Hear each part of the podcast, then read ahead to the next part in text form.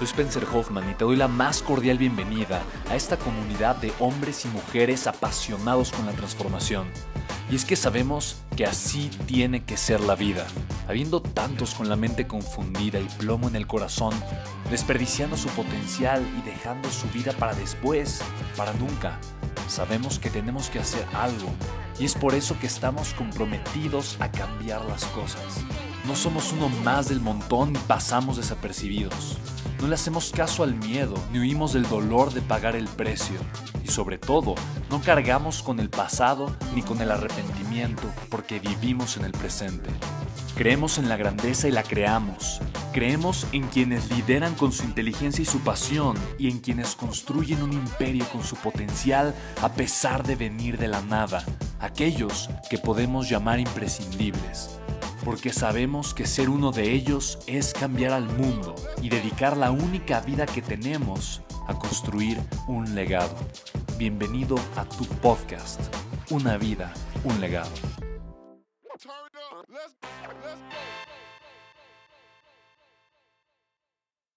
Dice Noemí Spencer, ¿cómo aumentas la autoconfianza para creértela y desde ahí construir? Noemí, mucho amor propio. Para mí, eh, la autoconfianza es la respuesta del amor propio. Y el amor propio es una respuesta de la aceptación. En pocas palabras, mientras más me acepto como ser humano, me acepto como soy, acepto lo que me gusta, acepto lo que no me gusta, acepto las fortalezas que tengo, las debilidades, me acepto como un ser humano, me amo, me quiero, me acepto y me doy amor, me, realmente me quiero. Mientras más amor propio me tengo, voy a estar, eh, voy a tener una mayor confianza y voy a estar en la posición de creer que puedo de creer que puedo. Ahora, esto es un círculo virtuoso extraordinario. Y la razón por la que es un círculo virtuoso extraordinario es porque la autoconfianza me va a llevar a mejores resultados. Y los mejores resultados me van a llevar a una mejor estima, a una mejor confianza. Y estos son los mejores resultados. En pocas palabras, cuando tal vez no tengo los mejores resultados, ¿qué sí puedo tener? Puedo tener más autoconfianza, puedo tener una mejor estima, puedo mejorar la imagen que tengo de mí.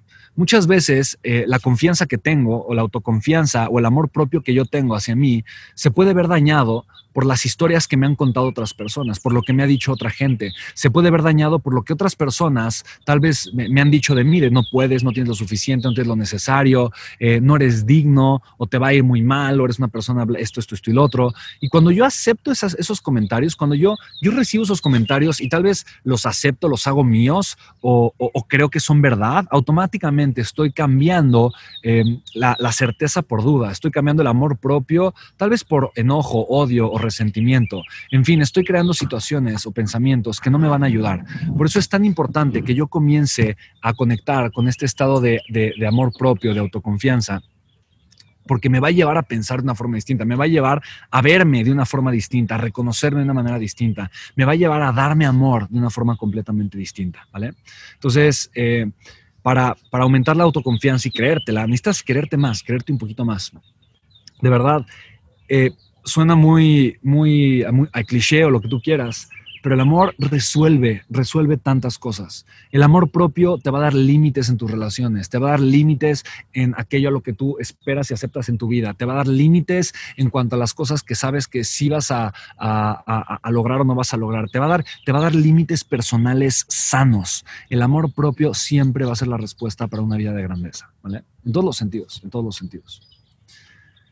Dice Dolores, desde, desde abril del año pasado perdí mi empleo y desde esa fecha inicié a cambiar mis hábitos y abrir mi contexto. Sin embargo, hay algo que me impide poder crecer y lo que me impide crecer son el arte de poder relacionarme con las personas.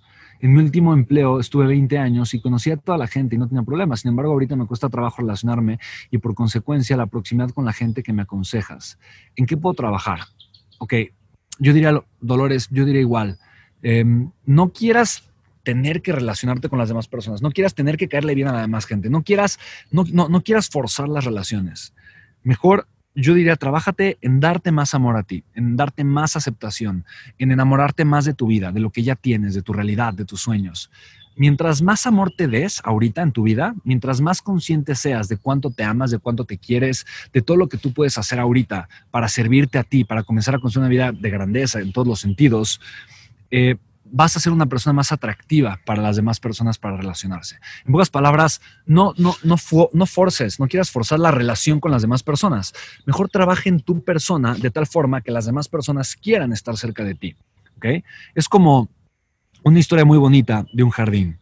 Y un niño le dice a su mamá, mamá, es que yo quiero tener un jardín hermoso, que esté lleno de mariposas y, quiero que haya muchas mariposas. Y mamá, pero cuando ve una mariposa, yo corro, corro con la mariposa para saludarla, corro, pero se va la mariposa, mamá, yo quiero que haya muchas mariposas. Y, de verdad, mi mamá no sé qué hacer porque cuando viene otra mariposa, corro, corro detrás de ella, pero se va la mariposa. Y la mamá le dice, hijo, lo que tú tienes que hacer para tener un jardín lleno de mariposas no es perseguir a las mariposas. Porque mira, si tú persigues a las mariposas, las mariposas van a volar y se van a ir. Lo que tú necesitas hacer es trabajar en tu jardín.